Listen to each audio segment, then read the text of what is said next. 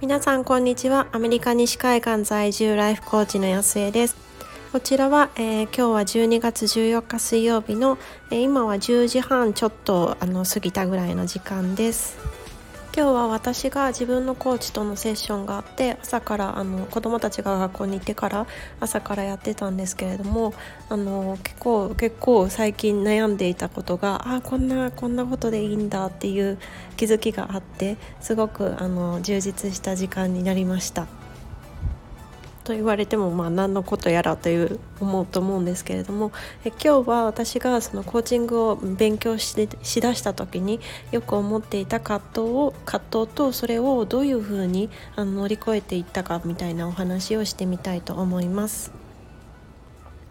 私が行っていたコーチングのスクールって、まあ、コーチング、えっと、国際連盟がありましてそこの規定では90時間あの講座を取ればいいっていう話なんですけれども私が行っていた IBEC というコーチングスクールは320時間勉強するんですね。それはその3日間の缶詰研修 ×3 セットっていうの以外にもクラスメートとコーチングセッションしたり、逆にコーチングセッションしてもらったりですとかあとグループグループコーチングをしたりグループでディスカッションしたりでウェビナーを見たりみたいなあのいろんな勉強がついてきます。でそのコーチングを受ける方はまだそこまでだったんですけれどもコーチングをする提供する側をしかもその英語でするっていうのにかなり最初の方は抵抗感があって苦戦をしていました結局そのコーチングって自分の価値観だったりとか心の奥底にあるものをどんどんどんどん話していくかプロセスになるので何て言うんでしょうこうわーってこう話し始められちゃうとたまについていけなくなっちゃう時があったんですよね。でそういう時にもちろんその clarify していかなきゃいけないんですけれどもそこがこう私の一番最初の態度って私の英語力のせいで分からなかったから教えてくださいみたいなすごいそういうマインドでやってたんですよ。なのでもう聞くのも申し訳ない気持ちでいっぱいだったし、まあ、もちろんセッションをした後にあよかったっていうふうに言われたとしてもそれを素直に取ることはできなくてもしかしたらこのペアの人あのこの私のペアの人は他の人とペアになっていたらもっともっとそのコーチング練習とは言ってもそのセッションの中で気づきがあってどんどんどんどん前に進めていけてたんじゃないか私で本当に良かったのかなみたいにすごい思ってたんですよね。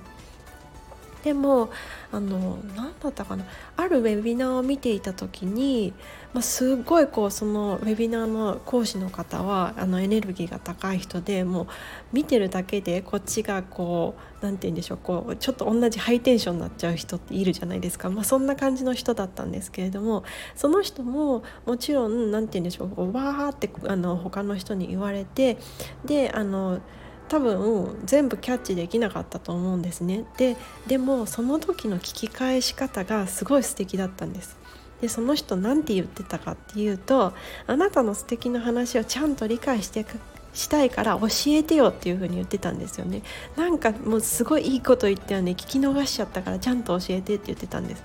それって何て言うんでしょう。こう同じ分かんなかった。で分かんなかった状態って同じじゃないですか。でもそれに対して私がこういらないこう情報を乗っけてたんですよね。分かんなかったイコール私の英語力のせいだ、まあ、もしかしたらまあそれも十分にあるとは思うんですけれども。でもそれだけじゃないじゃないですか。私私たちがこう日本語ネイティブのその日本語で話してる時だって聞き返すことってありますよね。でそういう同じ聞き返すっていう状況を私はすごくこうネガティブに下から言っていたのにその講師のウェビナーの中の講師の方はもうすっごいいいこと言ったよねもう教えてよみたいななんか全然ここれって全然違うの分かります？伝わりますよね。もうそれを聞いた時にあ私は別に自分のためにその話を聞いてるわけじゃなくってそのクライアントさんの人の素敵な話をもっともっと聞きたいからだからもっと教えてってそういうこうマインドでいけばいいんだっていう風にこうガラッと変わったんですよね。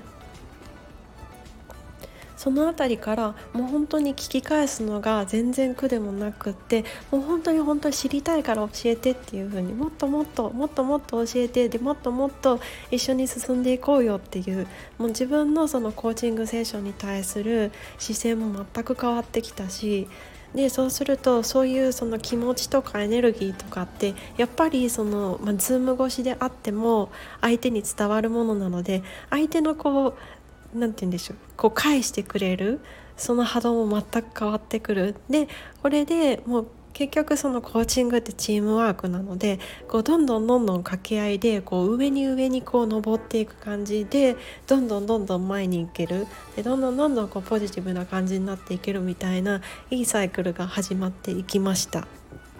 これって、まあ、よくなんか物事はその捉え方次第でいい風にも悪い風にもなるっていう風に言われてるんじゃ言われてるじゃないですか。もう本当にその通りで私はその聞き返せ聞き返さなきゃいけないちゃんと理解できなかったっていうことを悪いこととして捉えて自分の英語力のせいで聞けなかったからこの人はわざわざ説明し直さなきゃいけないっていう風に捉えていたのがもっともっとその知りたいしもう大事な話すごいいいところを聞き逃しちゃったから教えてよっていう方でいくか？